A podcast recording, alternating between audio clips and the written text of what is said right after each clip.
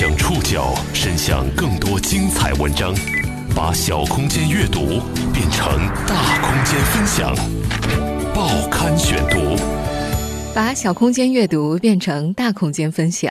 欢迎各位收听今天的报刊选读，我是宋宇。今天为大家选读的文章综合了《新京报》《东方早报》、央视、中新网和钱江晚报的内容，和大家一起来了解《洪荒少女生活记》。经用了洪荒之力了。运动员中的泥石流，游泳界的段子手，表情包界的新秀，凭借洪荒之力成为里约奥运第一网红的傅园慧，在奥运第三个比赛日成功收获一枚铜牌。哇，并列第三，并列第三，太棒了！并列第三。二十岁的傅园慧在承载了责任和使命，通常以严肃面孔示人的国家队运动员中，以率性耿直引起刷屏。我没有想当网红，我觉得我以前那样就挺好的，做自己嘛。她的状态和所有开朗活泼的二十岁少女别无二致，但是段子手也有不为人知的悲伤一面。对的，我经历了很多的痛苦，但是我不想告诉大家。报刊选读今天为您讲述。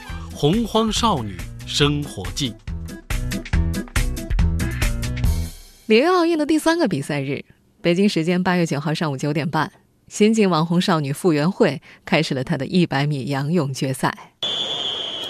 我们来关注一下傅园慧的表现。在国人的观赛史中，从来没有那么多人关注一场争夺铜牌的比赛。我来看傅园慧最后在全力以赴争取奖牌，抢一枚奖牌，加油，道别。并列第三，并列第三，太棒了！并列第三，五十八秒七六，这位九零后女生游出了自己的个人最好成绩，和加拿大选手麦斯并列获得铜牌。在赛前的解说当中，解说员说了这么一句话：相信呢，很多观众朋友不仅在等待着她出场比赛啊，也是在等待她的赛后采访。果不其然，赛后第一时间接受央视采访时，天然萌的傅园慧再度妙语连珠。在接受采访前，刚刚得到男子两百米自由泳金牌的孙杨特意走过来和傅园慧拥抱庆祝。不过那时候傅园慧看起来表情非常的平静，因为她是个近视眼，在泳池当中，她似乎不知道自己的成绩。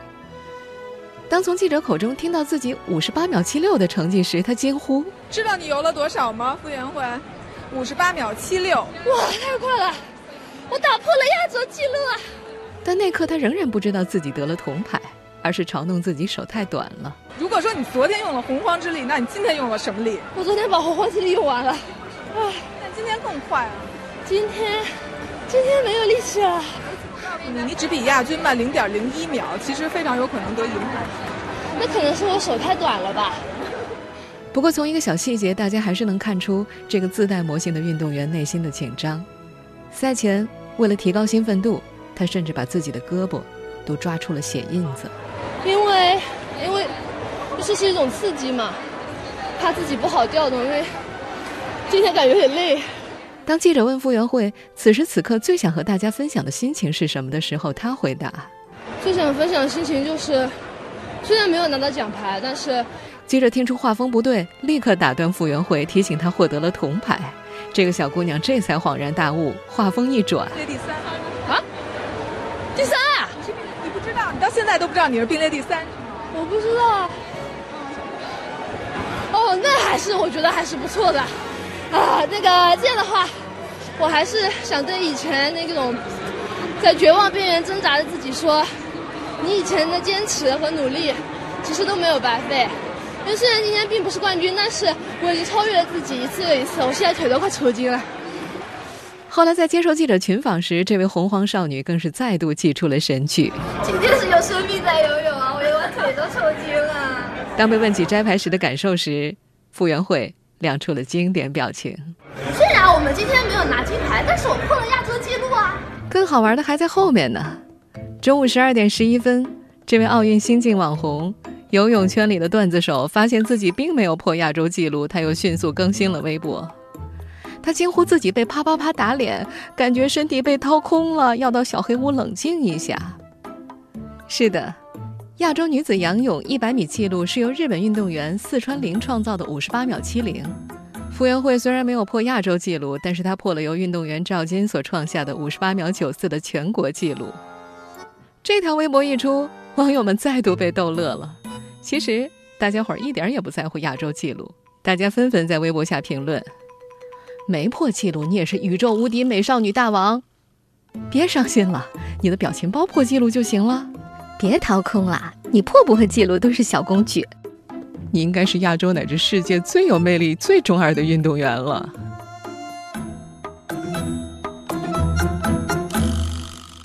自从进入奥运时间之后，不少体育迷的状态都调整成了看赛程表、等比赛、调时差、等颁奖，然后睡觉。这种状况，直到傅园慧的表情包上线，好像人们才发现，看，这才是奥运会的正确打开方式嘛。和以往运动员普遍刻板的严肃脸，应对媒体时通常使用的谦逊官方套词不一样。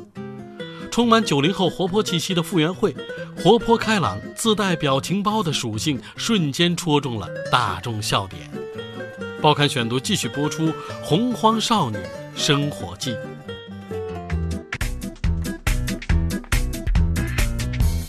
之所以我们把傅园慧叫做“洪荒少女”，是因为在前一天的预赛结束后的赛后采访当中，她说自己已经使用了洪荒之力。这则采访视频早就刷爆了社交媒体，不少媒体也因此把傅园慧称作这届奥运会第一个还没有开始决赛就已经出名的中国运动员。当时，傅园慧以五十八秒九五的成绩位列第三位晋级决赛。刚从泳池当中走出来的傅园慧，从记者口中得知了自己的成绩。原本表情淡定的她，瞬间张大了嘴巴，像个小孩子一样，眼睛瞪得大大的，一副被吓到的表情。你都没想到自己，我以为是五十九秒，我有这么快，我很满意。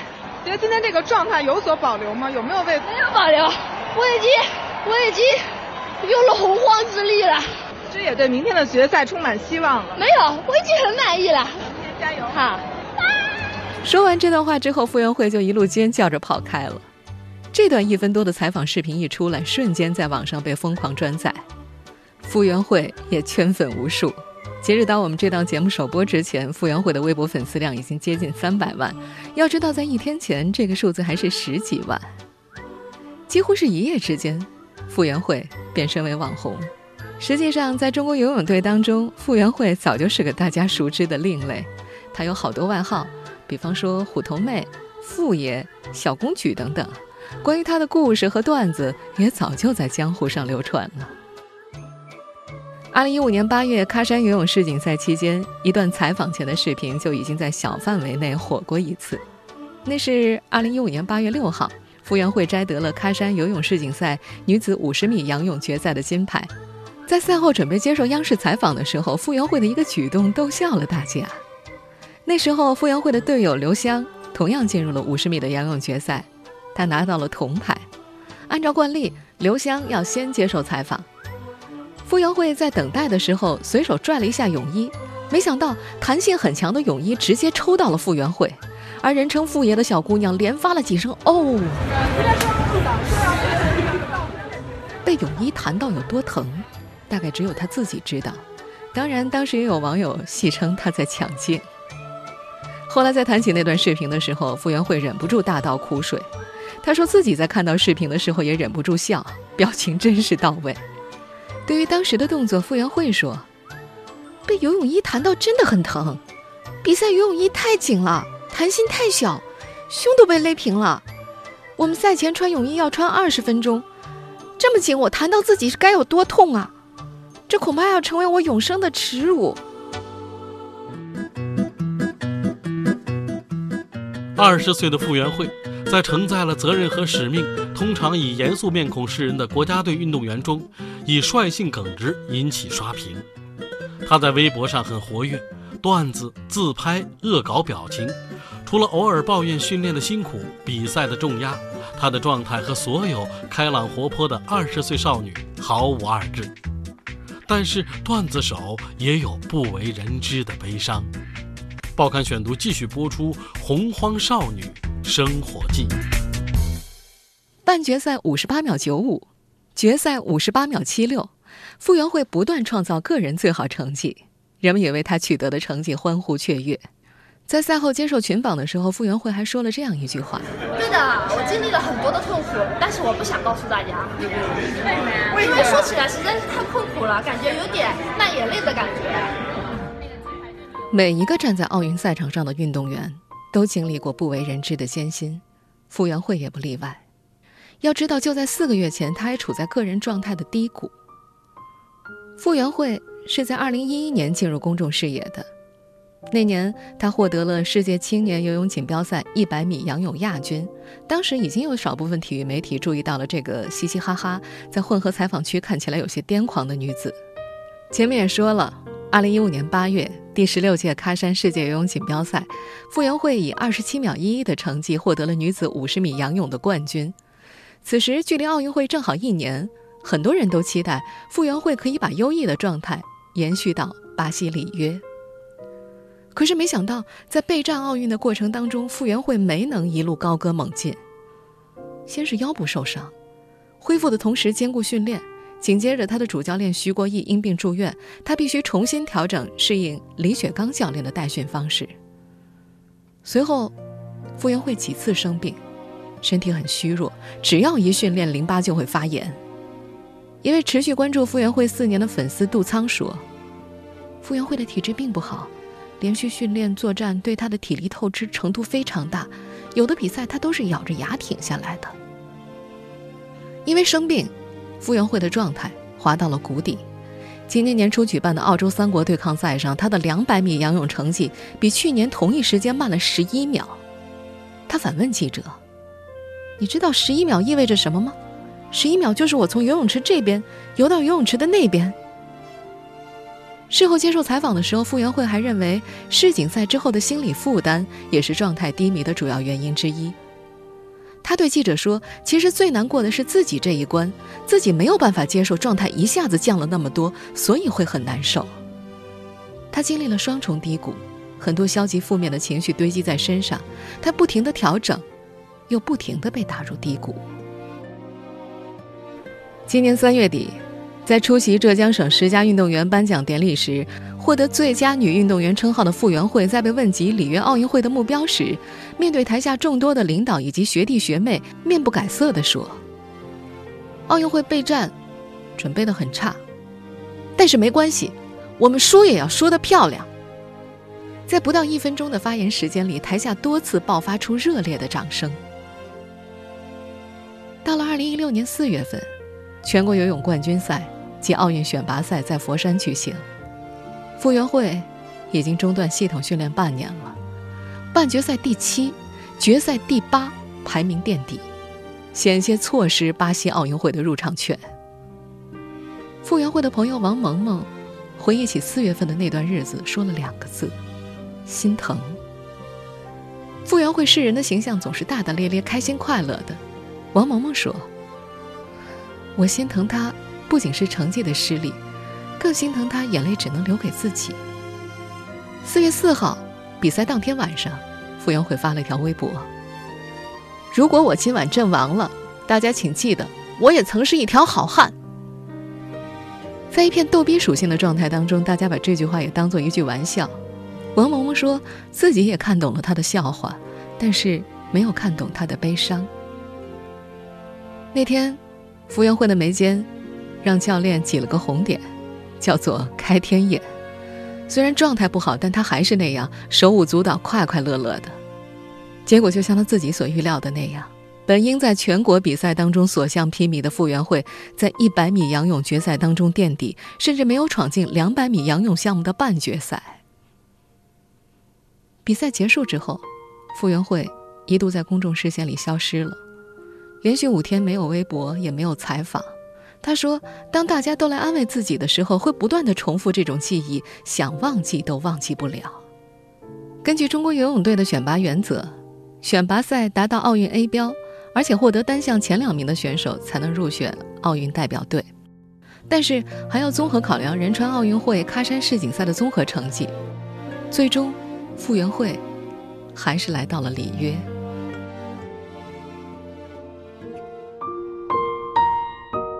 外界没有人知道，傅园慧在赛前三个月的魔鬼训练中到底经历了什么？傅家父母也不愿意提及，甚至在恢复训练的过程中，爱女心切的他们曾不止一次地劝女儿放弃。报刊选读继续播出《洪荒少女生活记》。实际上，在四月份的奥运佛山选拔赛结束之后，傅园慧曾经想过放弃。他自己觉得状态太差了，跟朋友说不想比了。一起备战四乘一百米接力赛的队友反问他：“你不比我们怎么办？”因为这个怎么办，傅园慧选择到澳大利亚参加高强度的恢复训练。在半决赛结束以后的采访当中，傅园慧提到了之前三个月的恢复训练。她说。鬼知道我经历了什么，真的太辛苦了。我真的有时候感觉我已经要死了。我的奥运训练真的是生不如死。在接受媒体采访时，傅园慧的父亲傅春生甚至不愿意讲女儿在澳大利亚那段魔鬼训练。他说那段强度是自己女儿从五岁游泳到现在从来没有过的。说起这个，他们都很心酸，很伤心。之前女儿身体不好。休息了三个月，几乎没有训练，基础都没有了。跟着澳大利亚的教练练，从早到晚一直在练。女儿都是硬撑下来的，每天走路都走不动。傅春生说：“女儿的性格很拧，要做的事情谁都拦不住。”恢复训练的过程当中，他和妻子不止一次的劝过傅园慧放弃，因为父母看到女儿练的实在太拼了。可是女儿却回答：“父母拖她的后腿。”傅园慧到了巴西之后，腰动不了，检查结果，腰间盘突出，肩膀也不好，手都抬不起来。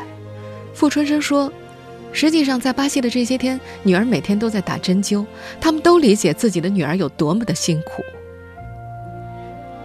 傅春生还觉得女儿是因为队友情谊才这样坚持的。他比接力赛的时候比自己单项比赛还紧张，他不想害了别人，他觉得练不好对不起队友，对不起教练。因为担心女儿的身体，一百米仰泳半决赛的前一天，傅春生和妻子一晚上都没睡。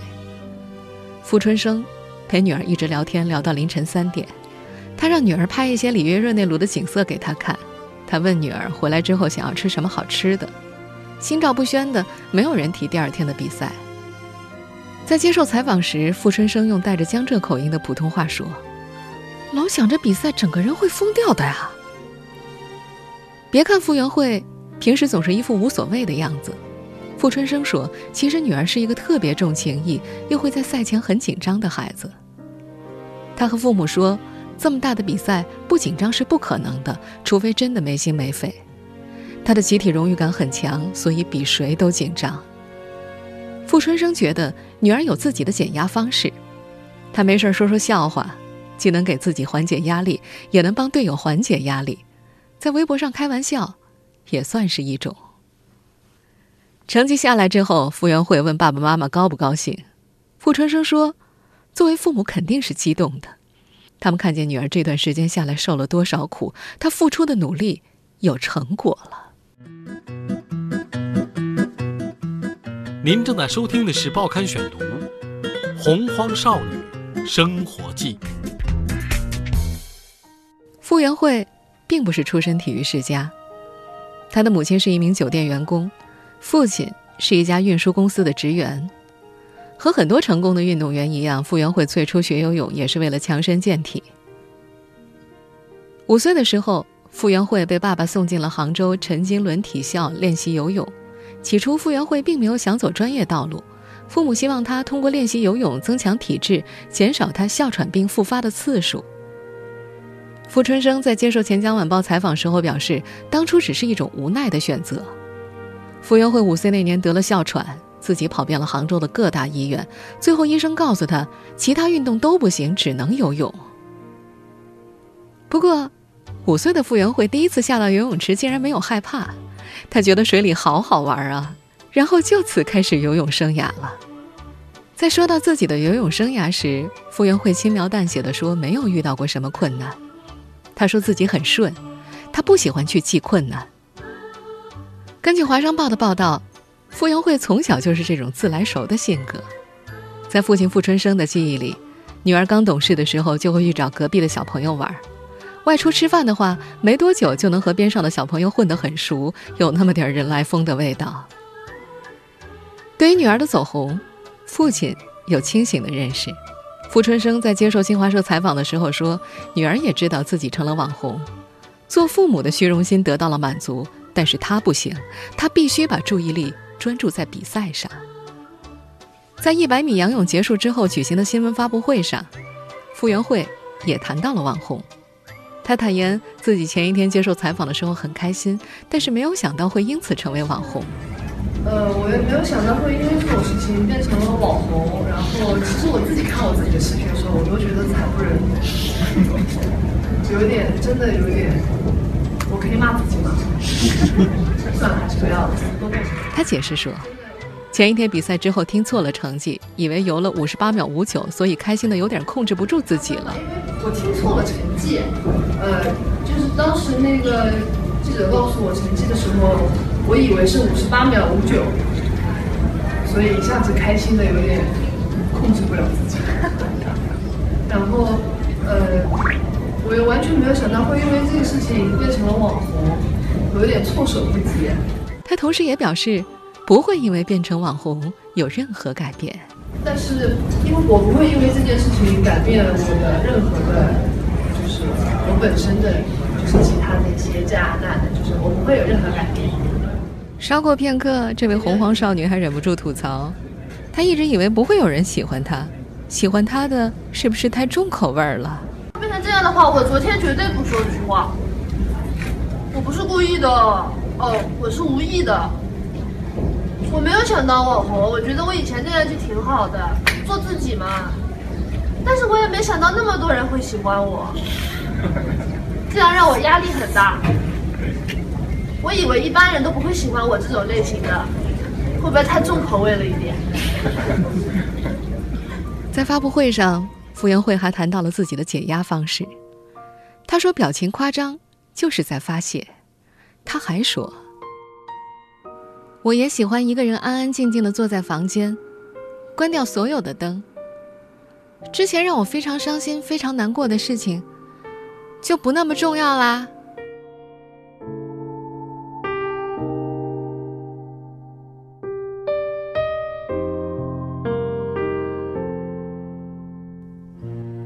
听众朋友，以上您收听的是《报刊选读》《洪荒少女生活记》。我是宋宇，感谢各位的收听。今天节目内容综合了《新京报》《东方早报》央视、中新网、钱江晚报的内容。收听前复播，您可以关注“报刊选读”的公众微信号，我们的微信号码是“报刊选读”拼音全拼，或者登录在南京 APP、喜马拉雅 FM、网易云音乐。我们下次节目时间再见。